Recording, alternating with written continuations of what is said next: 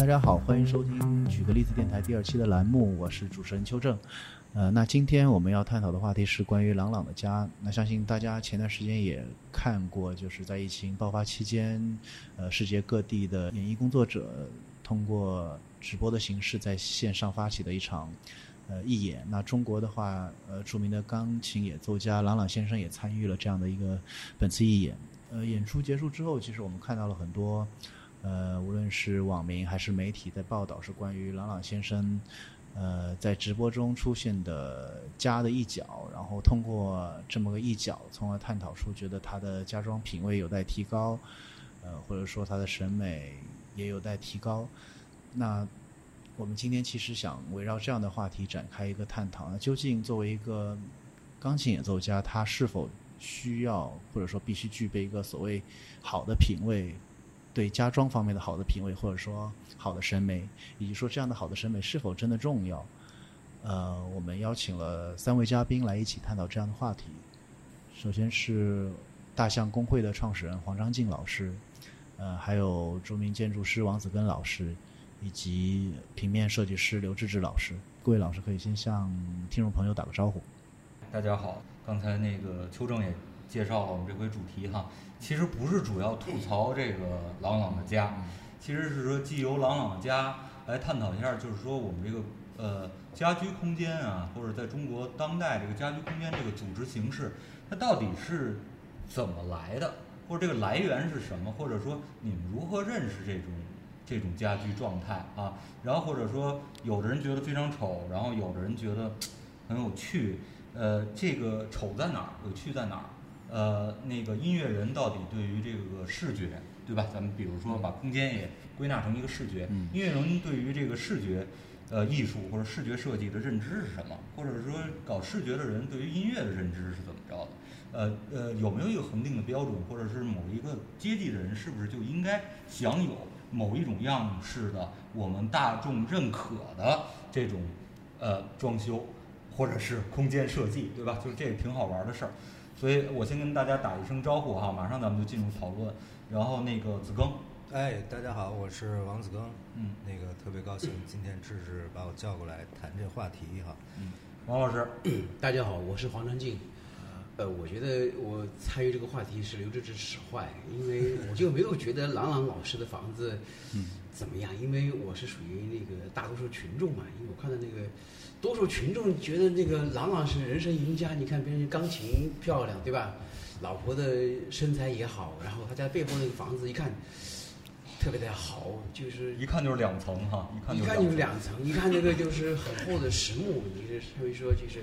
他们家的人生赢家就是这样的。小编也小编也觉得是这样，然后各位观众你们看，各位同读者你们觉得怎么样呢？我当时跟他签的读者。觉得哎呀，是他就是人生赢家的样子，所以你想，对我是湖南娄底来的，你想，你要是想东北人朗朗是什么审美的地板，我不服，我我地下室，你是地下室的地板，哦对，地下室你是地下室的地板，嗯，好，嗯，那行，那我们就开始吧，就是说这是一一呃天花板、窗户以及，因为我们觉得子宫你是你是屋顶是吧？对我我是瓦。啊，我 我是瓦啊，然后子庚呃，因为子庚他本身就是呃普林斯顿嘛，在普林斯顿学的建筑，然后回来以后又是在我们中央美术学院做这个建筑系的老师哈，所以我觉得他呃基本相当于窗户哈，他他他那个对看世界的，对对对，界定了内和外哈，然后那个那个，所以我们这回是这个地下室地板瓦以及这个。窗户和门之间的一场对话，长蘑菇的地下室地板。好，然后那个就是咱们就先先先聊一聊吧。就是说，哎，我觉得就是这个，呃，黄老师说的对啊，就是说这个挺好的。其实我自己觉得哈，就是我觉得咱们现在所有的就是这种观众吧，咱们打引号吧，所有的观众其实。是不是有时候对于某一种他们认为是这种明星或者是这种呃精英人群的要求，太这个怎么说呀？太爱特太习惯要求别人了，或者说太习惯把自己这个比较嗯怎么说呃就是想象中的样子附着在这个这个人身上。如果他达不到这个的话，就会产生特别大的自己的那种割裂感，然后就就特别甚就甚至悲痛欲绝哈。然后我看了很多评论，就说这个朗朗的这个这个就那么一角，其实当时那个是吧，邱正？就是那么一个角度。哎，就那么一一个角落。然后呢，其实这个角落里有几样东西哈，就是我我现在记得的，就钢琴啊，那个钢琴斯坦利的吧，我应该理论上应该是 不知道打一广广哈。然后呢，就是说钢琴没什么可说的，对吧？就是这个呃呃。无论是这个白的、黑的、呃原木色的还是透明的哈，这这这没什么可说的。然后呢，朗朗和他太太也没什么可呃，当然也没什么可说的哈。重点是出现在哪儿呢？出现在就是在他们的斜后方哈，那斜后方出现了一把明式的这个或者说新中式，待会儿咱们再定义这个哈，就是一个中式的椅子和一个就是那种呃其实是非常美式的那种呃。呃，就是所谓头等舱式的那种，呃，特别厚的沙发，特别厚重的，然后进深非常往向内的这种，就是美国中产阶级，甚至都不能说是就是呃精英人群，就是中产阶级会会用的，就是面向电视的那个沙发，他们俩并置在那儿，然后以及那个大理石墙面，还有那个就是那种提花的那个窗帘嘛，对，哎，就是其实其实就是我们其实可以从这一块来展开，就是被人所。说的最重要是这个，那个，因为呃，这个子庚是一直在美呃美国待了很长时间吧，对吧？而且呢，就是说呃，在就是我不知道，就是说，比如说美国到了真正意义上的一个建筑界哈，因为我我们建筑界经常讨论的问题是那种更形而上的或者更观念的问题啊。到了今天啊，子庚特别容易讨论观念这个问题，是吧？然后，那么就是说，在呃，就是我我发觉在在美国这种就是说，比如说。呃，在这个职业人群，或者是这个精英人群，因为我不太想用这个“精英”这个词哈，就是说这个职业人群的时候，其实呃，和美国的普通的人，就是比如说所谓的呃，就是普通就是非非设计工作的这些人，其实他们他们的家或者是他们的那个对于空间的认知，其实也是差别非常大的吧。嗯，我觉得肯定是有差别，就是。你从事一个行业，这个行业会驯化你，嗯，然后给你一些标准，一些 standard，嗯，那么这个 standard 就成为一小撮人共共同享有的一个一个标准，一个平台，嗯，那么从事其他职业的，就是跟审美相没有那么没有那么直接关系的职业，肯定他没有受到过这个这方面的训练，嗯，所以他的标准呢是另外一套。对但是美国的，我觉得西方的问题是，呃，就是他即使有另外一套，就是非训练过的，或者说是非职业训练过的，嗯，那个东西也是立得住的。就是比如说美式乡村，嗯，比如说一些很基本的这这些这些住宅的这些这些，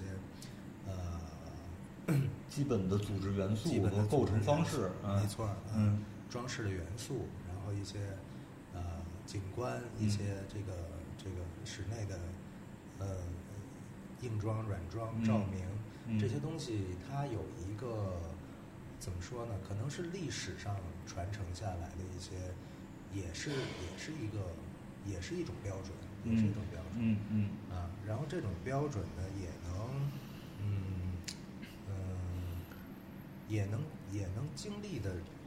经受得住，就是普通的这种这种。对对对，它就其实是变成，其实就是有一个范式。对对。从某种意义上讲，这个范式也也是经过这个很长时间的这种筛选的。对对。啊，然后而且呢，就是这个这个范式有一个有意思的地方啊，就是我发觉就是黄老师不是，我记得你其实咱们暴露一下哈，你那个呃还没有成为一个所谓的这个。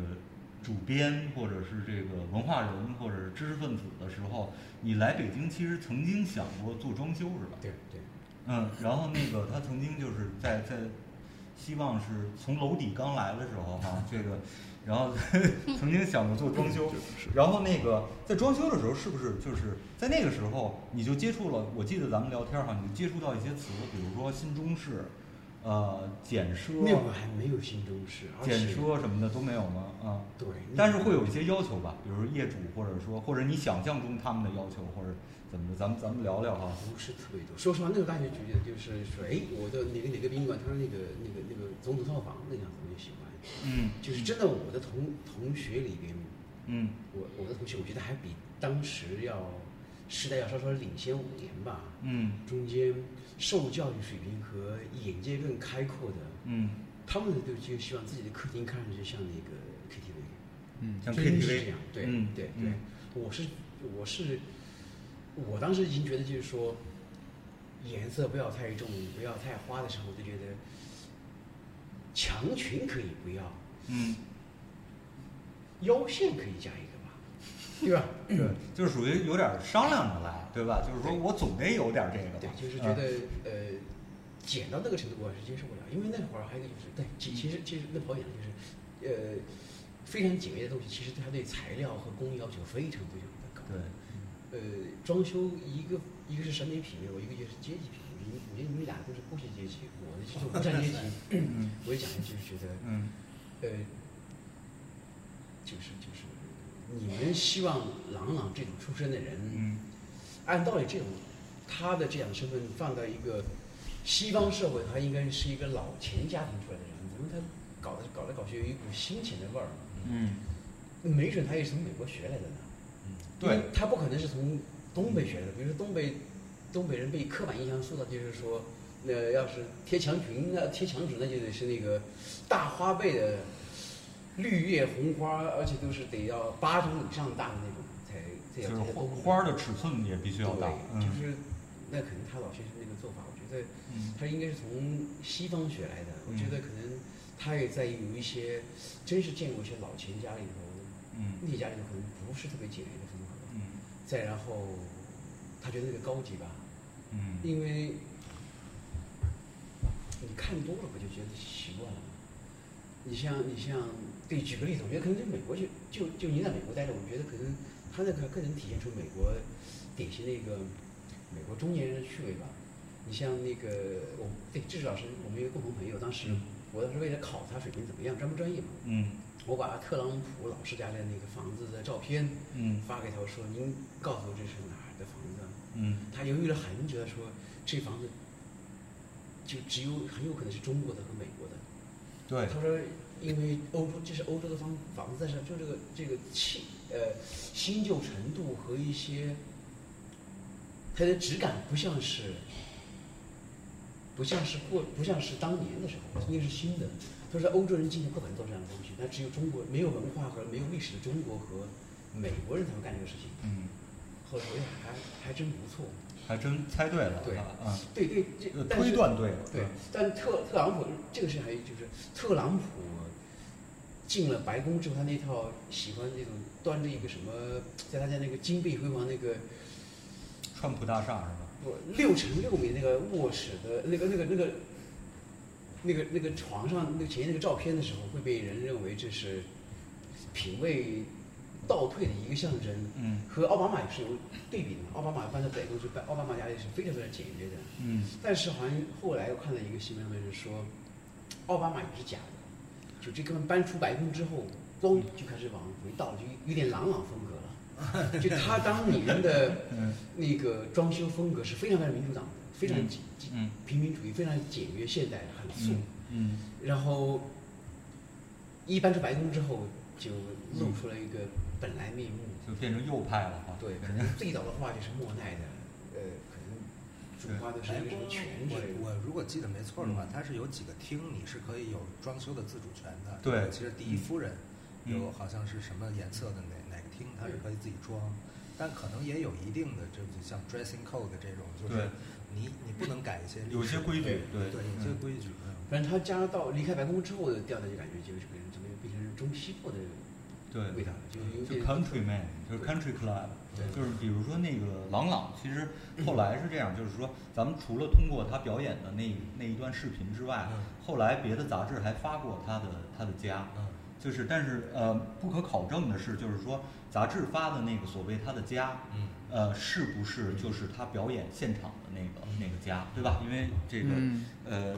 这个这样的人群可能都会有好几个家，对吧？嗯然后呢，那个呃，当时他发的那个那个杂志上发的那些图片里的他那个家就是特别明显的这种乡村俱乐部形形式，就是右右派的，然后这种美国乡土的，呃，然后那个房子的那个呃呃呃呃柱和梁都是原木色的、原木的那种感觉哈。比较有趣的一件事儿哈，就是在发的这个照片里，我我我注意到一个，就是在这个就是行架，就是这个梁架的这个呃坡屋顶的这个梁架这个地方，不是有个空间嘛？就是很多人都会选择，包括就是说这种乡村俱乐部啊，或者什么这种，都会选择在这个三角的这个位置下哈，呃挂画儿。嗯然后郎朗呢就居在那儿挂了一张他弹钢琴的照片，照片啊，请注意啊，是照片啊，不是不是一幅画儿。然后呢，我记得在那个很早以前啊我看过一本书，就是关于所谓的风格，所谓的就是坏坏品味和和好品味。然后里头说过一件事儿，说一件事儿就是说你去观察一个人的家，你去观察一个人的家，如果他的家里的照片，他单独是他，或者他和他妻子，就是说人数不超过几个了哈。这个照片，如果这个尺寸，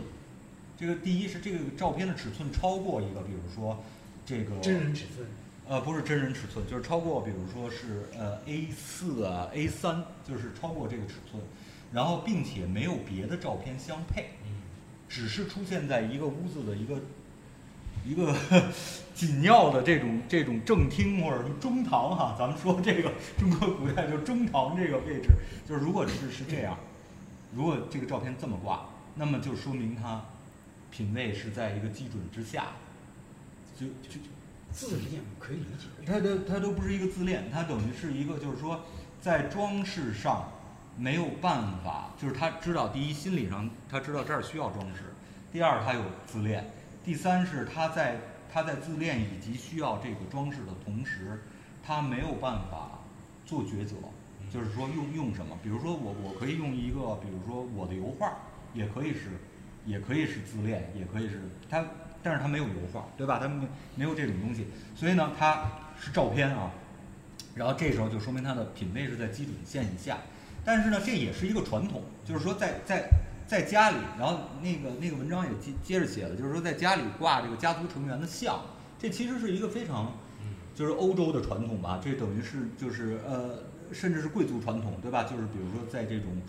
呃呃呃小厅，或者是这种这种呃呃呃图书图书室，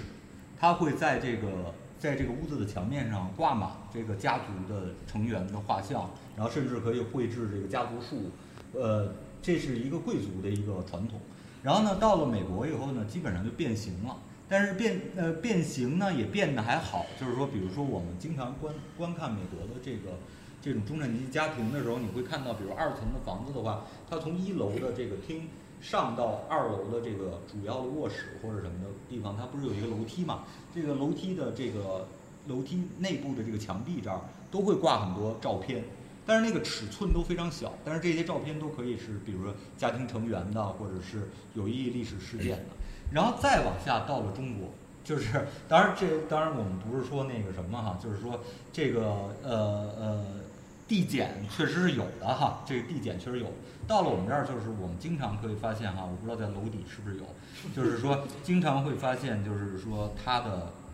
呃有的人的家里的主卧嗯或者是客厅，甚至是就挂着一张特呃结婚照啊，就是锯齿幅的结婚照，就是这种锯齿幅的结婚照都成了影楼里的一个标配。就是他他会就是他他肯定要给你洗一张这个你，看你们脱离人民多久，真真的外宾了。对，就啊以以于我们湖南楼底人的审美，他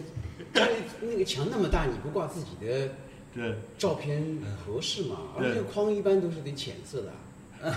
就是白色的白色到粉色之白间色到。粉对，对但是如果是你家的钱比较朗，那就是对就得得要八厘米以上的厚的框，然后得雕上花儿，卷着那个小云朵，然后深色的，对吧？对，嗯，所以对啊，所以就是说这这个又回到说老朗这个房间的时候，我就觉得就是说，在这个他弹钢琴的照片出现在那个像乡村俱乐部似的那种。那个那个呃呃盐盐和梁的那个呃不是那个梁的那个位置哈，然后就突然就回，就是我觉得在这点上其实是一个在空间上和他的这个观念上的一个一个怎么说，我不能回归或者是一个最终的体现，你会发觉他还是朗朗，对吧？他还是一个九岁从这个呃北方然后来来来学琴的少年哈，我觉得就这这个这个感觉特别有意思。都还好了，你要是说那么大的一个空间，它挂一串干蒜或者是辣椒 干蒜，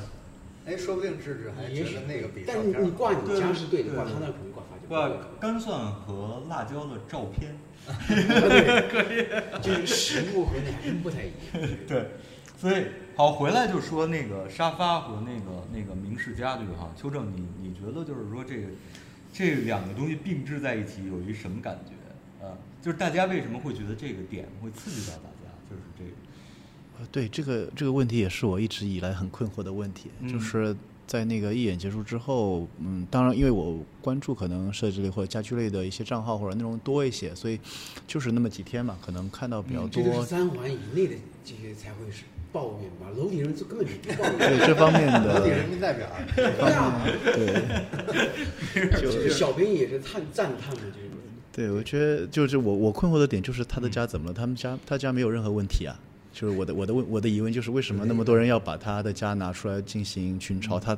虽然他是一个公众人物，但是毕竟家就是一个很私密的一个空间，他自己他自己住的舒服就就 OK 了，没有没有任何就是人说。首先那个演唱会还是挺重要的一个演唱会。对，嗯，那么明星取景，他一定是刻意的，嗯他不会随便摆个摄像机，嗯是，所以他有很大的表演成分在里面。嗯嗯，你看，所有的外国明星其实也是一样的，都是非常非常讲究那个角度，哎，能照到我们家的什么位置？他是展示他的品味，不是他是安排过这些坏人，对。他是安排过，安排过。对那如果如果从一个这样刻意的维持的这样的一个一个一个观念里面，嗯，那他这两把椅子是不是他故意的？对需要让经过没经过设计管理，啊 就是这这 这个是是一个是一个有趣的事儿。呃呃，咱们就来说这两把椅子啊，我觉得这个挺好玩儿的。就是说，其实你看啊，就是这个呃所谓的中国古典家具，比如说咱们我就简单说明式家具吧，就是这个或者明清家具，其实呢。它作为椅子来讲啊、这个可能邱正更更有发言权。嗯就是去就我就我所知，它作为椅子来讲，它其实并不是就是在中国这个语境里，或者在这个历史传统里，它并不是一个真正意义上的椅子，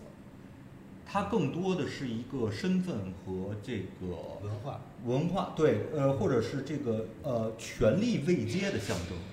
比如说，在这个在这个呃一堂家具哈，所谓的一堂家具，比如说在这个中堂这两个椅子，会客这两个椅子，就是这个脸都面向这个门口哈，然后平行对坐，这个主人和客人就是这两把椅子，或者是就是在呃非接待客人的情况下，比如这个家里家族聚会，是最最重要的两个人坐在这个椅子上哈，包括咱们现在那个咱们的这种政治会谈啊，咱们的那其实都是和和中国传统的那个方法一样，都是面向外的哈。这两把椅子这个形形制和其他椅子都是不一样的，和其他在这个这个这个堂间的这些椅子都是不一样的。然后它的高度和那个那个呃设计的这些角度，其实也都是有专门安排的。然后呢，呃，其实坐上去并不舒服，并不是为了让你慵懒的什么葛优瘫啊或者什么，就并不是让你休憩的，而是而是让你正襟危坐，而是让你这个这个那什么的啊。其次呢，就是说在中国做这个家具设计的时候啊，它其实呃也没有所谓的设计，当时基本上就是一个木匠，请一个木匠来到家里，到家里呃深宅大院，到家里然后就开始做这个一系列的这个呃为你每一个家里的人相当于定制。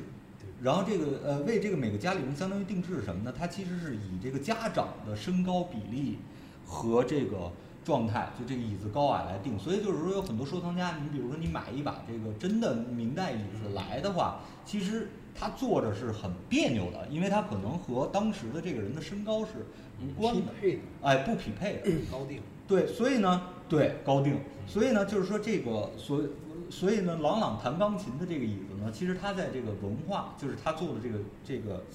新中式的这把椅子，其实他在文化血脉上是这么一个状态。它是高仿，呃，嗯，不好说吧？我刚看了一下这照片，其实还蛮蛮古典，它也不算是特别新中式吧，对对对说是算吧，对，就是它其实可能还真的是一个一个收藏品吧，或者是民国我觉得还挺，嗯，就挺复古的那种那种东西。但就是说是是是仿仿古还是真古，那对不太好看不出说来我觉得是这样，就是嗯这个音乐会啊，嗯。如果我没记错，他是唯一一个被邀请的大陆的歌星或者演艺人员，嗯嗯。所以我觉得他有一定的心理压力，嗯就是我要表达我是中国人，嗯嗯，他他有他有这个文化上的压力。你看港台的艺人没有这个压力，对真的纯纯纯中式。对对，这把椅子，对这把椅子嗯，所以有没有可能这把椅子原来在他们家根本不在这儿？他弹钢琴也不可能坐这把椅子，多累啊，对不对？这有可能是就专门就放，专门搬过来，我要算是一个文化表征。我要给全世界人看到我的中中国身份。哦，这样，那个黄色的皮沙发，那个真的是典型的一个，我我不知道带不带按按摩的可能性，它会不会有一点震动或者什么？嗯嗯嗯就那个真的是一个特别，特接受不了的。不是不是，我我我我每个都接受不了。我其实和邱正一样，我觉得对啊，看着坐着好舒服啊，那个躺椅，对你不觉得吗？这对，然后是不是能放倒或者什么的？嗯 这这椅子一看就觉得坐着很舒服呀。匹配啊，就是说，就是朗朗是一个背上的肌肉都会有表情的人，嗯，他就适合做这种沙发。你留指甲放这个真是有一点问题了，对对，不协调嘛。对他在这个我觉得还是还是挺协调的。对。所以这两个东西定制特别有意思。其实你你看啊，一个是一个是权力的，嗯一个是权力的文化的，嗯对吧？就是中中国中国的，然后一个是其实那个沙发是特别个人的，嗯对吧？就特别一个特别个人的服务型的，就是它的设计是呃是完全以服务，就美国有很多那种那种家具，对吧？就是包括我们看《Friends》里头，就是比如说我看电视，啪摁一电钮，然后就是。或者是纯机械或者电动的，这沙发直接就倒了，然后旁边还可以搁爆米花和这个可乐的杯子，对吧？就是它其实是一个特别特别个人的、特别服务性质的这么一个、嗯这么一个场。这两个在这里头并置，对吧？咱们读它背后的语境，它会呃带来一个特别有趣的东西，然后同时又被人又被很多人来背葛哈，说这品味品味有问题或者怎么怎么样。所以其实我我觉得重点是这是一个超越了。就是咱们来看哈，我觉得是一超越了品味的这么一个事儿，或者超越了一种视简单的视觉判断，好看难看审美，我觉得它可能是超越了这个。你像这种这种状态，你你放到西方是什么 l e c o n Jones 那种那种歌手家里也是那种五彩斑斓的，那人家就可以说哦，我家很坎普，对对吧？但你在在中国，你就你就你就没有人可以用这种某没没有一个语语境去可以去形容这个东西。但其实就无法自辩关对就无法是什么？无法自关键洽对朗朗是个古典钢琴演奏家，嗯这东西本身就是一个西方的东西。对但如果我邀请的是二手玫瑰，对，是吧？是京韵大鼓，对，嗯，一点问题没有。嗯，但他同时在弹奏一个古典音乐，然后家装又是一个嗯。这样有有点其实也不中不西的，然后嗯自己的身份又是一个中国人，嗯，反正他会有一些混杂对。嗯。对，就可能大家设想说一个所谓一个高雅音乐嘛，所谓的一个高雅的一个艺术表达形式，然后配上这样的一个氛围，可嗯能我觉得可能很多人是从这样的一个角度去去理解。不过带出一个问题，就是说，呃，我我从一个职业设计师的角度来讲啊，就是说，我发觉就是做音乐的人，其实对于那个视觉的审美啊，呃，我不知道他们是认为不重要还是什么，就是他们往往是停留在，重要重要，他们肯定有重要。呃，往往停留在前现代，嗯，就是现代主义之前，特别有意思，就是这才看得懂嘛？你嗯你首先得看得懂，得诚实，对吧？呃，但是就是说，这个我我觉得有有有有有一点伤感哈、就是说，比如说我 我我作为一个视觉艺术家哈、或者 或者说视觉艺术工作者吧，我不敢说自己视觉上健在的，对，对现在的这中个青年艺术。对对对对对，晚年晚年视觉艺术工作者啊，就是呃，我有点难过，就是说我们好像具备分辨其他艺术类型的呃当代性的能力，我们具备，而且并且我们会更愿意去这个福音这 这个这个怎么着更切近的这种呃艺术观念嗯和视觉视觉结果，我们其实更更更愿意。但是他们吧，他们可能操持的就是我我举一些例子啊，比如说有有一个著名的一个一个，可以说是现代音乐家啊，我不说是谁了哈，就是他他是非常就是真的是现代音乐啊，他不是说是摇滚乐或者是什么，嗯就是现代音乐家。就是他跟我聊了他的音乐都聊得非常好，就是当时是我我找他做呃不是他找我来做他的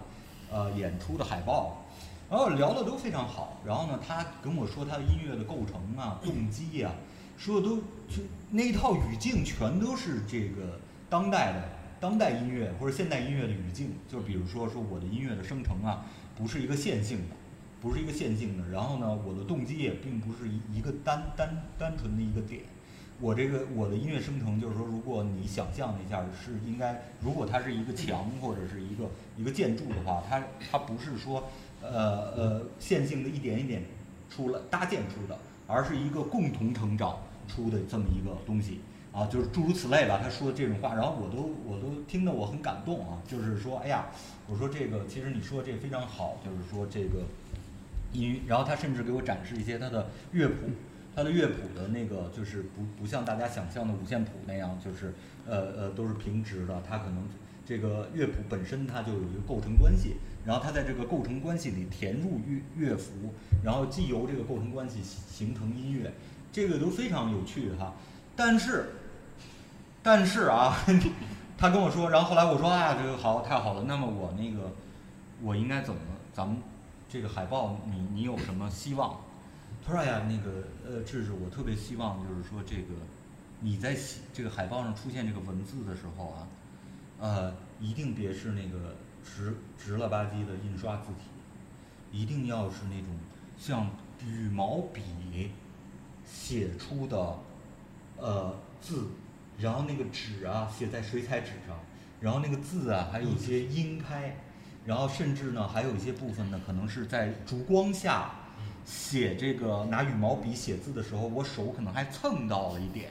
然后这这这这种感觉，我特别喜欢这种视觉结果。你能不能给我在做海报的时候，所有我这个海报上出现的这个标题呀、还有这个这个这个其他的这些文字，都有这种感觉。然后呢，那个呃，然后我呃，如果你要出现乐符啊，呃，或者是五线谱啊，或者是标音符号的时候，能不能有一些就是这种深浅的这种。影子的这种变化，在这个海报里，这个淡入淡出。然后我当时就觉得，就是说说跟我说这个话的人和刚才在解释他这个音乐的这个人是两个人。大家就是说，对吧？你看，呃，现在大家看不见黄老师，黄老师都笑了，因为他他都听得懂，对吧？黄老师，黄黄老师都听都能知道，就是说这两个东西其实很截然的两两个东西。我我我。他跟我讲完他的音乐构成的时候，我想的那个海报可能做的就是完全都是什么体块儿的，对吧？然后就是这起码也是至上主义吧，起码也是现代主义之后至上主义那个什么更深的白色或者什么嵌入什么这个白翡中的一个红色三角，对吧？也得是这种感觉，但不是，他突然会跟我说这个，对吧？然后还有一个也是我我的很好的朋友，就是非非常好的，他就跟郎朗差不多，他但是他不是钢琴，他是小提琴家。然后当时我们就说到说做一本书，然后呢，他他的音乐，他所有的表现，他给我解释，他比如他对帕格尼尼，他对所有这种，他再次表现的时候，他都是令非常现代的这种话语。他甚至认为，比如摇滚乐的某些东西，他可以借鉴到小提琴里，然后他又想去找就是当代小提琴的表表演形式和这个这个古典的小提琴表演形式的契合点。然后在这时候，他会突然跟我说：“说我要做一本书的话，一定就是。”呃，做一本他他的拉小提琴的画册，或者是这这种书，他说我我一定要皮面的这种精装的这种书，然后上面要烫金，有那个巴洛克式的花边，然后这是你能不能告诉我，就是说这个书的这个书口，为能怎现在能不能做成金色的，就有点像那个呃这这个在我们我们做，因为那个子庚也特别喜欢收藏那个。呃呃，欧洲的这个呃呃古董书哈，古董书就是那个金呃金色的书口，这些都是那个欧洲的这种古董书啊，它尤其是经文，就是比如说这个这个圣经或者什么，就是或者是百科全书类的词书类的这种书，它为了防止在那个在书架上落灰不好清理啊，它会在书的这个顶面这个这个呃部分刷刷金口，这样你清理的起来比较简单嘛。然后？对对对，不会有包浆嘛，包浆的可能性比较低。然后呢，他就说说我我这本书一定要有这种金口，呃，然后对吧？然后章鱼是不是还有还有还有别的？来，我刚才乱入了我们那个迷盒哈，迷盒说说就是和和我们最最这个先锋的这个当代呃音乐人对吧？他当时做他的 CD 的时候，是不是也也也有过这种问题？嗯，对他其实特别有名，有名到可能出圈的那种。对但他做的是一些即兴音乐，对，就是他就频率特别高的做即兴音乐，然后当时是从他的即兴音乐来做的设计，也是采那个实验即兴那一种风格的，然后他完全受不了。最后他自己做了，就我们的设计方案过去之后就否了。对他完全不能接受。对，嗯。最后他甚至觉得设计是在给找麻烦。对他说他、嗯。他不不需要设计。对，最后拿 Word 排了，敲了他的专辑封面，是拿 Word 里用的那种系统嵌入中文，好像是摇体还是什么体，好就这样，然后再是 Word 里装饰的一种五线谱，OK，对么就就这么一个封面。最后就做了这么一个封面，就是我们我们用了很大的劲儿来，希望通过我们的视觉来解释他的音乐，然后没想到他觉得我们就是没有解释甚至些清楚是吧甚不是，他甚至有些不高兴，就是说他觉得他不是说没有解释清楚，他就是说没必要。嗯，啊，就就就就这种、嗯这种状态，所以就是这个这种隔离哈，我不知道那个子庚有没有有没有这种感觉，就是我觉得就是说建筑师往往是平面设计师和建筑师倒是还还还挺好沟通的，然后到了呃其他类别，那你就更别说那些什么画国画了或者是 什么，就是就这些，他到了其他类别以后，他真的是就像刚才黄老师说的是，就是家里挂画到了头。到头也就也就是莫奈，也就只能接受到莫奈，对吧？然后再往前一步，后印象派，对吧？苏丁啊，什么 就是这些人可能都没法接受。就这这个是一个，就是当然咱们就不是说主要吐槽朗朗了哈，就是说咱们就可以说开去，就是这种隔隔绝或者说这种这种鸿沟，我就是经常会呃感受到，而且尤以这个音乐人和视觉之间的这个关系为为为显著哈，嗯，这这这特别有意思，嗯，其实主流的音乐人还是放自己的大头照啊在对对 CD 上，对对，而且那个大头照也都是特别那个，就是得画的各种妖艳，吹着风，洒着雨那种。对落叶哈，有落叶感，嗯。哎，真的是嗯。一分钟前我对这个事情完全没有感觉，嗯。而且我觉得到你这儿来，嗯。就是你一个是来，不记得展示这个人类的啊中国吧，东东半球的品味最低的地板在哪儿？我给你请来了这个长着蘑菇的地下城地板，对，地板来了哈，蛮能还有一个就是我来给你捣乱。嗯。对，刚才你讲这个事情，我觉得突然我觉得这个话题很有意思。对，我觉得我可能这个视角会有一点区别，嗯。不是因为这个王老师和刘老师，你们俩是搞这个视觉系统的，嗯。是这两个系统，这两种用耳朵和用眼睛，嗯。在今天你们挣钱这件事情上，嗯。确确实实有一个非常非常大的不同的原则。嗯。当代最值钱的艺术家，嗯。他们的话嗯。是人群中十万分之一的人有感觉，对吧？嗯。这都是高了。嗯。当代最有钱的音乐人，嗯。如果是是是只有百分之一的人对他听他在干什么？是听得懂的话，这人就饿死了。嗯。嗯音乐首先这点就是说，是是是是，无论你讲是实验性多强，但是流行音乐还是任任何类型的，嗯。只是年龄年龄段和偏好的一个差别。嗯这个市场它只要能活下来的人，嗯他一定是非常非常大的一个人群是有共鸣的。对，然后呢，他的服务是老师都是为一群人服务的。嗯我做出一首曲子，光为一这一百万个人听，对对，但十十万人付了费，另外几百人或者一千万人是是是是就是白嫖嘛。对，但是你们做的设计，嗯当代艺术你画了一幅画，可就是一个人买的，是独断性的。你做设计装修的时候，嗯是从头到尾为这个王八蛋设计，对吧？你觉对得哦，然后你家你家东北人，我要给你做一套，用什么特殊材料模拟出大蒜的那个感觉，他当然比较用了，对。对但是你是为他，你是把他家谱都都摆了一遍的，就看四代人对吧？对闯关东当年是一一代红薯干去的这个拿拿拿拿，就是不忘本，这这是你家是个老钱嘛，对，就是这套东西，这个系统是只为一个人的。嗯。这个的难度，视觉系统的是难度，创造一幅视觉系统花的时间是非常非常长的。嗯。音音网上听的东西有有哪个花了很多时间？没有的，对吧？嗯。绝对没有，要短完全完全不同。嗯。它只不过是说一个呃求就是纯差异性的过程中间，我会中间有有有打磨，嗯。但是创作这件事情的耗耗时性和系统性，嗯。确确实实耳朵和眼睛是完全不一样的，因为我们的耳朵是记不住太多东西的，太复杂东西的。嗯。眼睛，而且你是一种治愈一种场景下，嗯比如说智智老师，你你你帮我家一个嗯。六百平方米的房子空间密集的时候，嗯。我这一辈子被你笼罩在你的你的系统里面，嗯。我的空间感，我的情感，我们家里现在我们夫妻关系、子女关系都会被这个东西影响。嗯。嗯，你们是定做型的，嗯对，定做型的。嗯那是为全民服务型的话，那就是刷标语啊，那蓝底白字，对，那个是最最有共共同认识的。比如说，对西安现在来了一个市委书记，他就他审美水平高，就全程都有黑底蓝字，呃，黑底白字。你说，你让人们平时投票，对最受欢迎是什么？就是你看那个沿着国道走的时候，那个猪圈、学校、厕所，立面朝马路那一侧，他们有什么东西？嗯特别对。嗯白色的勾边儿，蓝色的底子，红色的字，什么猪饲料啊、对洗衣粉啊，对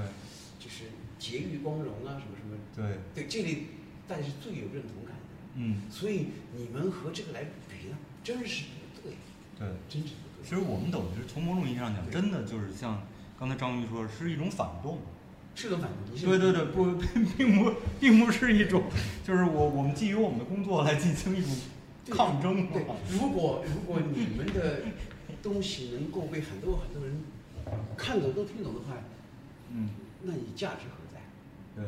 嗯。你其实就是为了想方设法进入那个，就是更少让人理解。嗯。然后呢，我之所以愿意购买你的东西，我就觉得嗯，我靠，我觉得真是，原来我我我们有十个人有感觉，比如说我第一个觉得，哎，有这这这个有这玩意儿，不行，我他妈的以前买了读断了，嗯。就是也跟你一样，嗯。就王老师，你看，呃，你让我我我我们我们我们我们老百姓投票，嗯一个给你一块两百平的宅基地，让你去做一个土乡村土别墅的设计图，嗯您看看您能赢，还是我们老三的楼底的随便找一个人来赢？事实做出选择，对吧？往前追溯十年的时候，你是把墙刷成白色的，那多 low 啊！肯定觉得像像厕所那种马赛克是最好的，嗯对吧？玻璃是绿的，对。然后那个其实我现在觉得马赛克玻璃是绿的也挺好的。挺酷的。绿的蓝的，然后呢铝合金门窗，对对高级的话对褐色或者金色。对，对，这个就是说，视觉系统和和音耳朵系统真的是完全不一样。对，朗朗的是真的是就是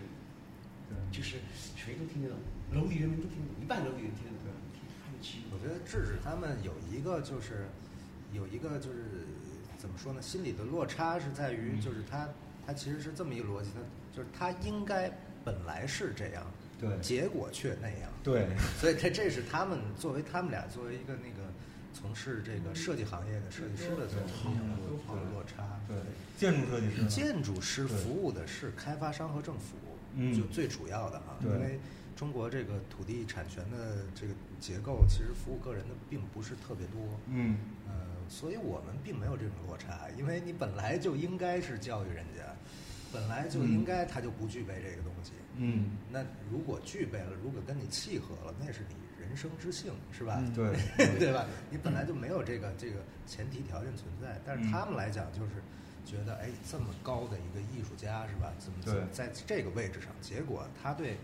平面，他对这个这个视觉要求在这这地板的这个位置上，所以他们受不了这个。对。嗯，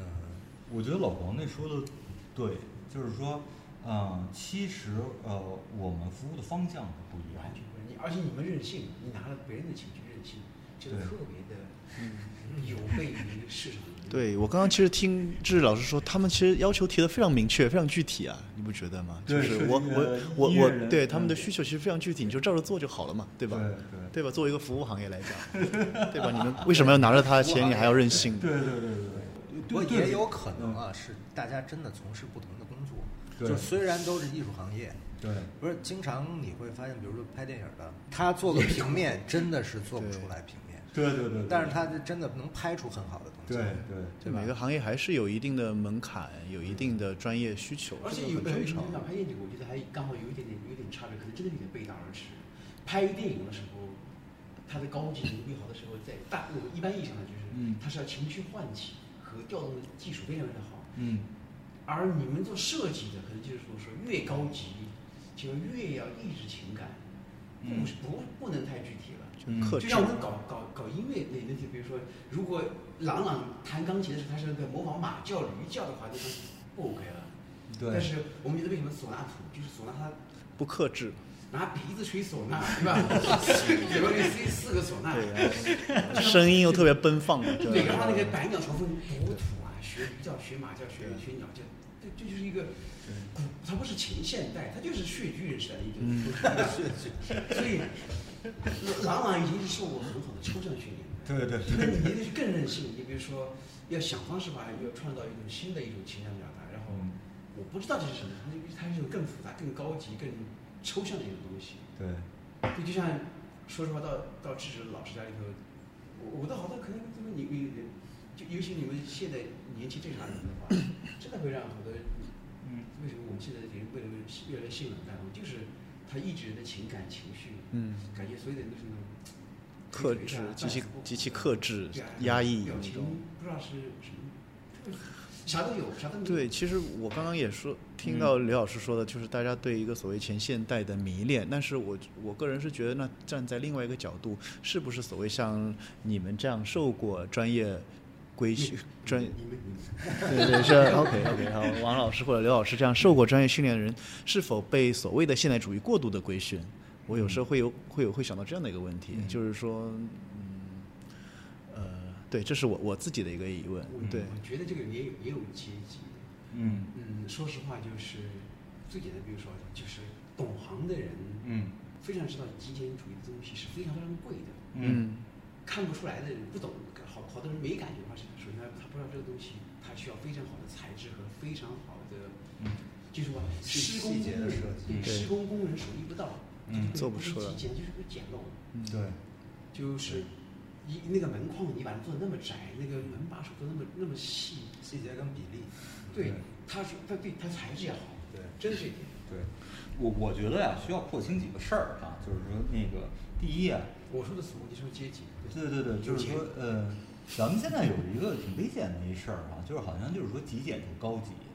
嗯，对，对其实不是今天是呃，其实对，就是为什么克制是高级的？对对对为什么奔放是是是 low 的？其实对对对，其实极极简是 new money 啊，对对对，极简极简是 new money，对对吧？你说巴洛克或者是什么，就这种这种，其实就是现代主义其实是 new money 对吧？然后呢，呃，到到到到呃，再往前，现代主义之前，对吧？就是这个文艺复兴时期，然后一直到巴洛克，一直到这这其实是 old money，对吧？是一个是一个，嗯，呃，包括甚至比如说大都会风格，其实都不是极简的，对对吧？就是呃，极简是在于这个工业化之后，其实人人都有权利嗯，来来来来呃享受某种意义上的设计，这这个之后才出现的这极简主义和这个这这个东西，也就是新钱的。然后呢，其实呃，咱们分辨一下哈，有有几个事儿，我觉得真的是借这个朗朗这机会分辨一下。就是第一啊，极简并不先天的高级，嗯对吧？然后呢，有很多所谓的朴素，对极简可能是和朴素有关系，然后我们可能认为朴素就好，对吧？有有有很多时候，比如说，比如说朗朗那沙发，大家觉得，哎呦，这沙发你看那么那么，呃，那么那么黄黄软软皮革，就是它不朴素，对吧？就是有有的人可能觉得这种不朴素的东西，然后再配上窗帘和这种这种大理石，它它丧失一个朴素性，然后呢，它可能不极简，它不朴素，它它它太浮躁，就是诸如此类。那么这个朴素和极简的关系，我们也应该稍微分辨一下。那么朴素里头其实有两种哈，就是有一种是什么呢？有一种是由于匮乏带来的不得不朴素，对吧？就比如说呃社会主义时期的那些建筑，对吧？灰墙啊、砖墙，然后那种那种那种椅子，纯现代主义的椅子、桌子，对吧？那种朴素是因为匮乏。就是它没没有在没有选择的情况下的出现的一个，就是这种甚至可以说是这种计划经济的产物出来的这种这种单调、简洁，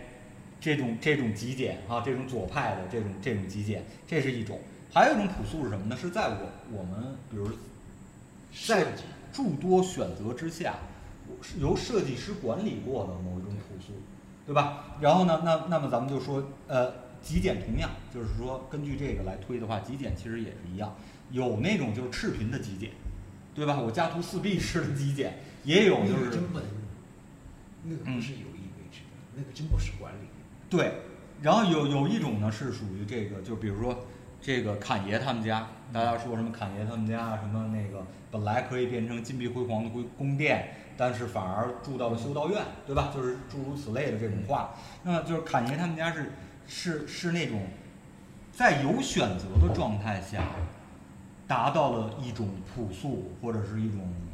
家徒四壁简洁啊，家徒四壁啊，日式的那种对，或者是是什么呃呃，这个这个什么。差技哈，就是差技哈，这个瓦比萨比这种，这这这两个我觉得是需要需要分辨的。第一，在在我们的认知里啊，然后呢，第一，我不认为所谓极简就高级，对吧？极简比丰富就就就高级，或者比爆炸了，就是比那种多样性就高级，这是第一。第二，我不认为就是说，呃，由于匮乏所带来的朴素，在审美里是有质量，我不认为。我认为就是说，必须必须脱离匮乏。然后由由经由管理出来的朴素才有质量啊，这这件事儿先分辨一下。第二就是说，刚才王老师说的有一个事儿，我觉得挺对的，就是说，在这个音乐音乐会的这个现场，其实所有人或多或少或明或暗的，其实都会愿意在拍摄的时候，因为他们是表演艺术家，表演艺术家里头重重要的一点就是这个管理，所谓的视觉管理。就是我出去我要穿什么衣服，你拍我家的时候有有有有拍了哪一个角落，这哪一个角落里要出现哪一样东西，不一定有广告露出，但是这些东西都都事实的实在的证明我的存在，因为人是被人是被物品所描述的嘛，人是被他的所有的物品所所所所所圈定的嘛，我相信是这样的，所以呢，在这个情况下，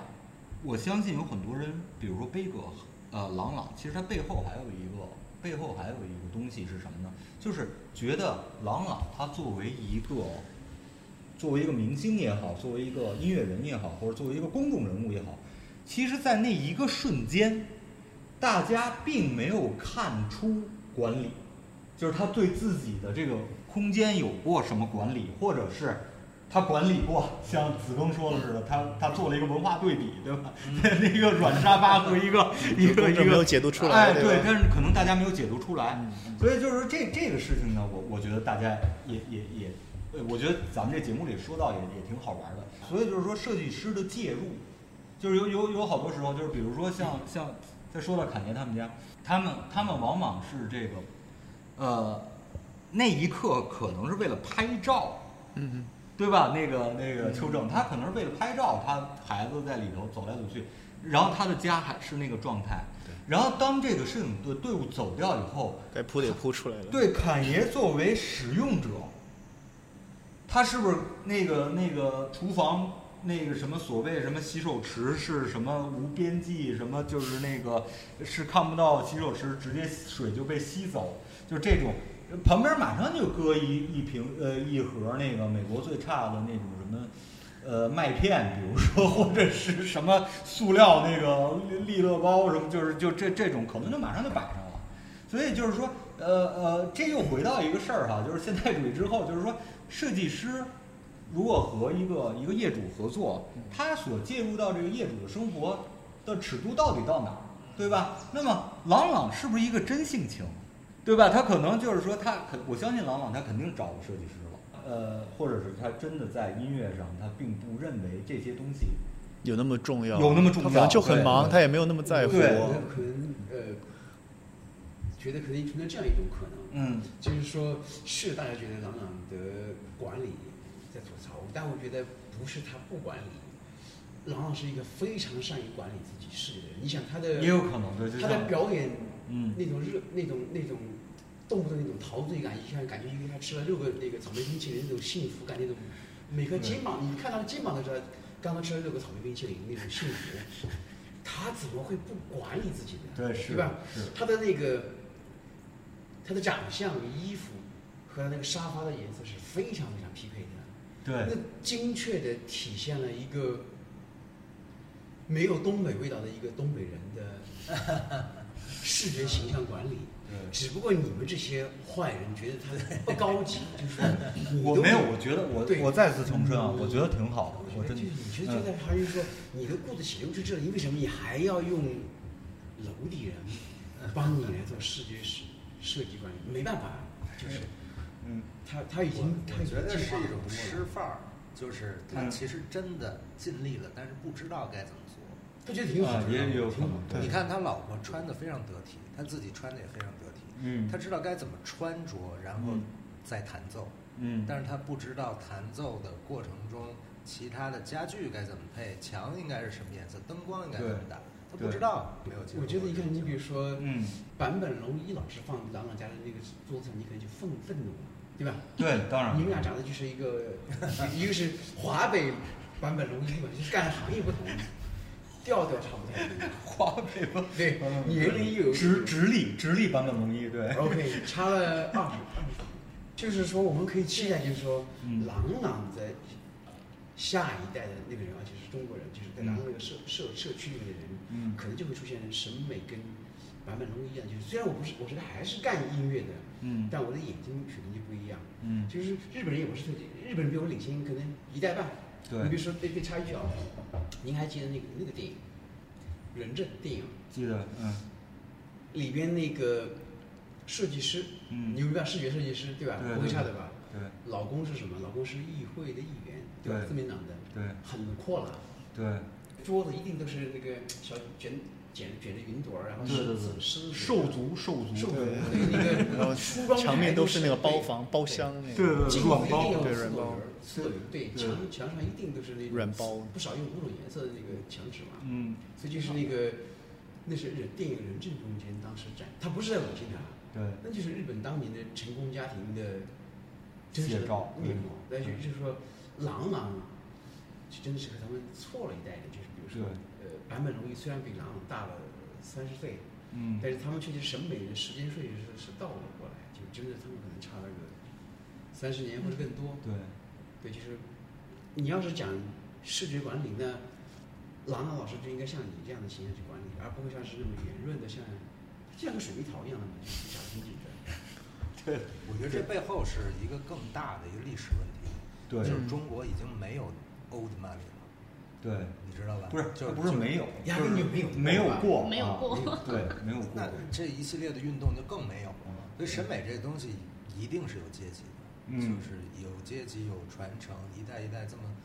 你你你你得生活得衣食富足了，你才能想一些其他的事儿啊。还还就是我我当时还说过一个，就是说他还是得有物权嘛，就是这个这个，因为你没有物权，你就没有，嗯。嗯。就是咱们咱们的物权的法律形成才是最近，就是说真正变成物权法，然后所以他他不会认为这个物是长久，可以长久属于他并且传承下去的时候，他就会凑合，就是咱们咱们整个的这个，咱们整个我我我我见过很多非常有钱的人，其实他的家里的那个状态，他可以他可以买上亿的豪宅，对吧？就是这种、嗯这种这种房子，然后他然后你进到他那厨房里，他就把那个一块腊肉搁在塑料袋儿挂在他那个上亿豪宅的那个门把手上，对吧？然后他他他到他的主要的客厅里，他的烟灰缸就是比如说啊这种这种重重点就是你知道烟灰缸在一个空间里其实是一个视觉核心啊，就是你你作为一个，然后他那大水晶烟灰缸也很也材质很好，但上面就能写着什么北戴河第几次会议赠，对，他就得，然后他纸巾盒就能是四 S 店拿拿回来的，就是就是送的那个那种皮的纸巾盒，你们见过吗？什么奥迪专卖什么，他他为什么？其实我我觉得他他他在他的那个心里的那种记忆里，他不觉得这些切身之物是属于他的。我相信，比如说你仔细跟朗朗去聊，他也他他觉得他一生是短，就是他一生和物品的关系永远是短短暂的。而不会是一个长久关系，就是他和物质。我我曾经和一个就是北大毕业的一个学历史的一个人，就是我我们曾经就是辩论过，就是他有一次，然后我我就是特别喜欢物品嘛，对吧？就是然后我就说，哎，这些东西怎么怎么着，然后他就说说，呃，刘志，我我要是像你，我就收藏书，我收藏书。我说为什么？他说书是承载这个文化的这么这这么重要的这么一个东西。你你就迷恋这些物品，你特别浅薄。然后呢，我就说，哎，我说首先第一就是说，咱们咱们从从概念上来讲，对不对？就是说，书它算，难道不算物品吗？对吧？然后书到了今天，这些书难道不承载设计含量吗？对吧？然后呢，呃，第三是物品难道就不反映一个时代特征和一个一个一个价值和人类的一个共同智慧吗？我觉得，呃，我觉得，呃，一个 iPhone 手机怎么着也比。一本呃，中国人可以说不，所承载的这种这种这种文化和这种精神的更多吧？你为什么你才是迷恋物呢？我说你才是迷恋一个物的形态，这个形态带给你一种安全感，觉得这个这是什么？阶级感，对，对，就是看字儿的人，对。然后这个到十里河那边去买建材城买那个一那个装材建材城买书墙对对对对，就这种，就是然后我我呃呃，然后我还说，我说你迷恋书，我还看到比如说著名的文化人啊，就是这渣子，就是著名文化渣子，然后拍一张照片，自己坐在坐在那个，我这恐怖啊！就是说我就说这比朗朗恐怖多了，朗朗真的可爱啊！我到现在再说一下，我觉得朗朗家非常好。适合他的家就是很好的家。我给你举他妈恐怖的例子，就是有一有一著名他妈渣子文化人，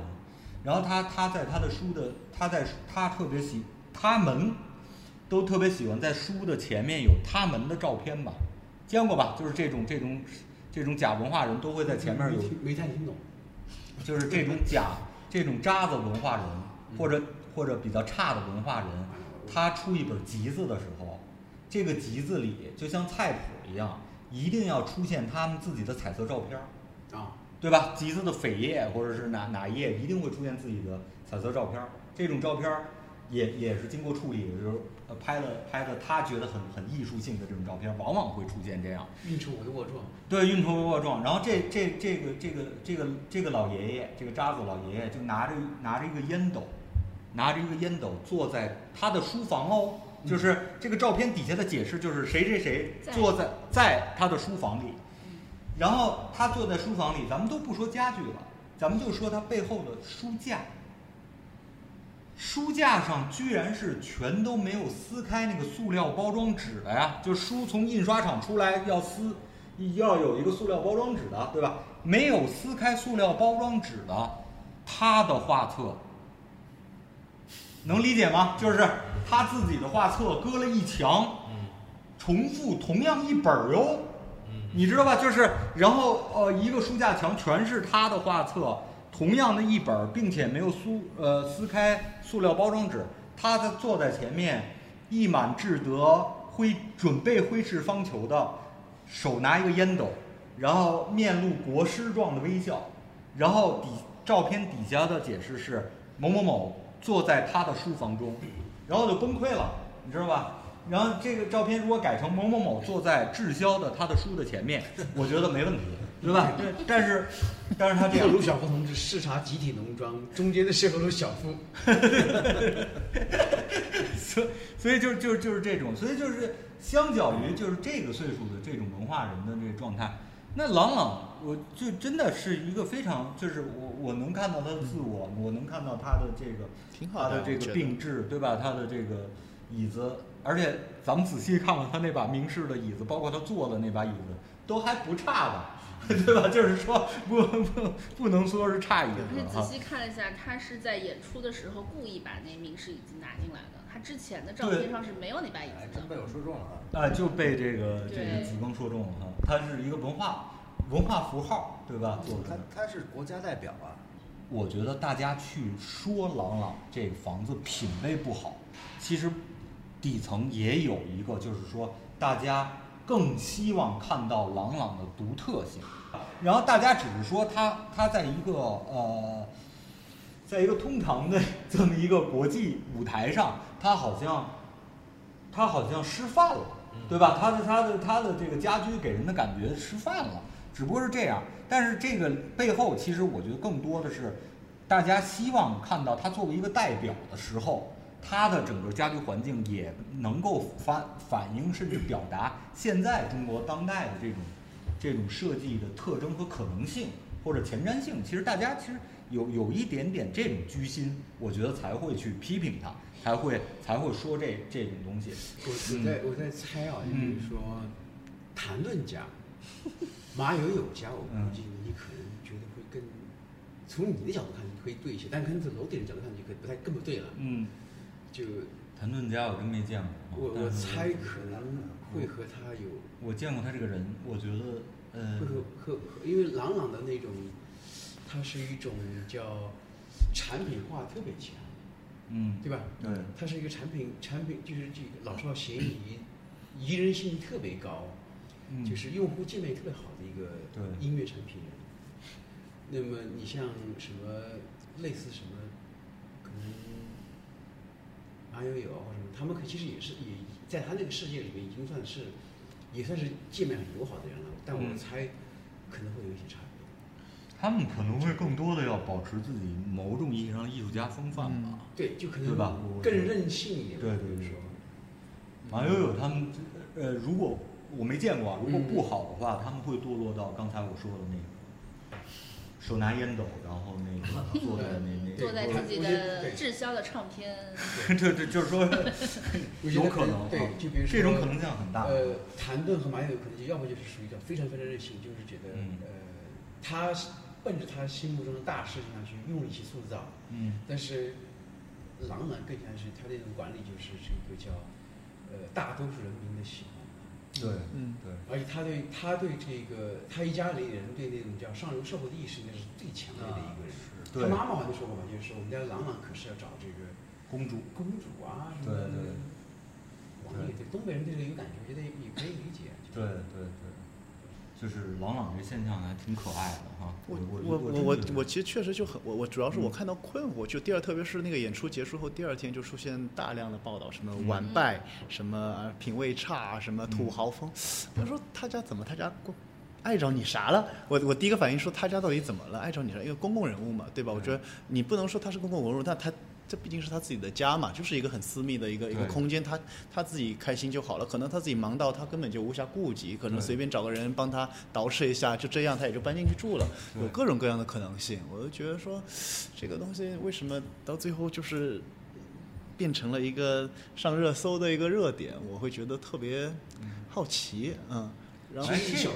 这你可以说说，就是说，因为从传播学的角度，这啊对，就放在像黄老师刚才说，其实当然就是说我看到的，当然是因为我一直关注在这个部分，所以我才才才会看到说，呃呃，很多家居或者设计类的媒体，他一直在说这样的事情，但其实可能放大到广大人民群众，可能它也是一个所谓微微不足道的事情啊。嗯，就其实就是一小撮人，他感觉就是觉得我靠，就是有一种阶级的音乐感觉突然就油然而生了。对这个，就感觉就好像就是说你已经那么有钱，就在国外见过你回来给我挂了个两斤多的重的金链子，嗯，哎，我直接讲你了。啊，对，就优越感，就是我在这个时候可以找到一些优越感。对，楼底人民不会有这个感觉，觉得挺好的。对，就是觉得挺好的呀，就是。不，楼底人也就是假是以为自己觉得赚的比朗朗多是吗？就是那些人。不是，他就是说，就是说，当 当我没法和他在那些财富上去对或者名誉上去比较，我只能用这个来挑你刺儿。我只能在这个地方比较的时候，我我只能获得对优越感，获得一种获得一种心理平衡一些平衡，对，获得一种平衡。而且讲一个呃，煤老板就没有什么快感和成就感的，你们觉得煤老板品味就差，然后朗朗好歹是那个。弹钢琴的，对。对，这个做高雅音乐的人，你的家竟然竟然还不如我，对吧？就这这这这就会获得那，但我一直我我是个人比较害怕，就是所谓的这种所谓的品味，一是品味对我来说，首先不分所谓的高下或者好坏啊，我个人是这么觉得，就是所谓就我我我害怕的是趋同，无论是好或者不，所谓的好或者不好啊，你可以嘲笑别人什么土豪装修，但是所有人都装成侃爷家那样，就是好品味吗？对吧？或者说这是一件好事儿吗？我或者说所有人家都像坂本龙一那样是可怕吗？我觉得挺可怕的呀。我我觉得我邱正说的特别对，就是说设计师为之斗争的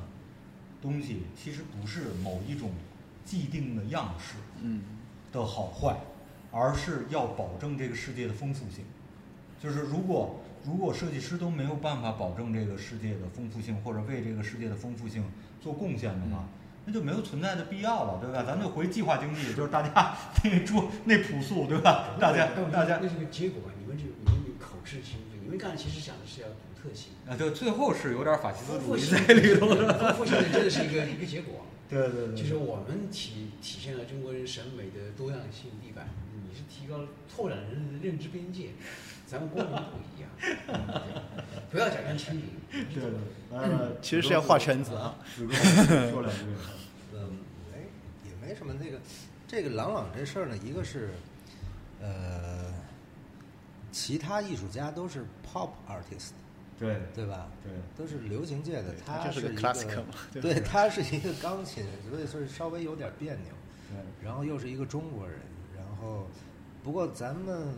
不，我是没有那么那个什么，我是觉得他的这个这个装修品味确实有待提高，有待提高。但同时呢，也是确实很多因素叠加在一起，然后造成。对啊，我觉得这个就是个现实嘛，就是你你不能要求他家里必须是多么有好的当然对吧？就是我觉得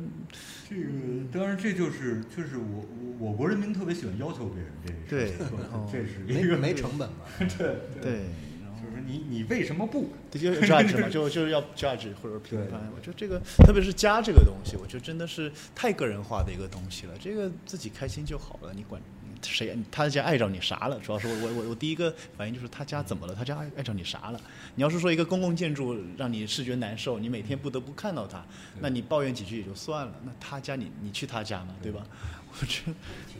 朗朗给给人们群众提供了一种就是谈资阶级和品味的优越，我觉得就嗯挺好。对，一个人家里长什么样，确实能看出这个人性格啊。啊，这个我觉得很正，这个我觉得我我承认，对。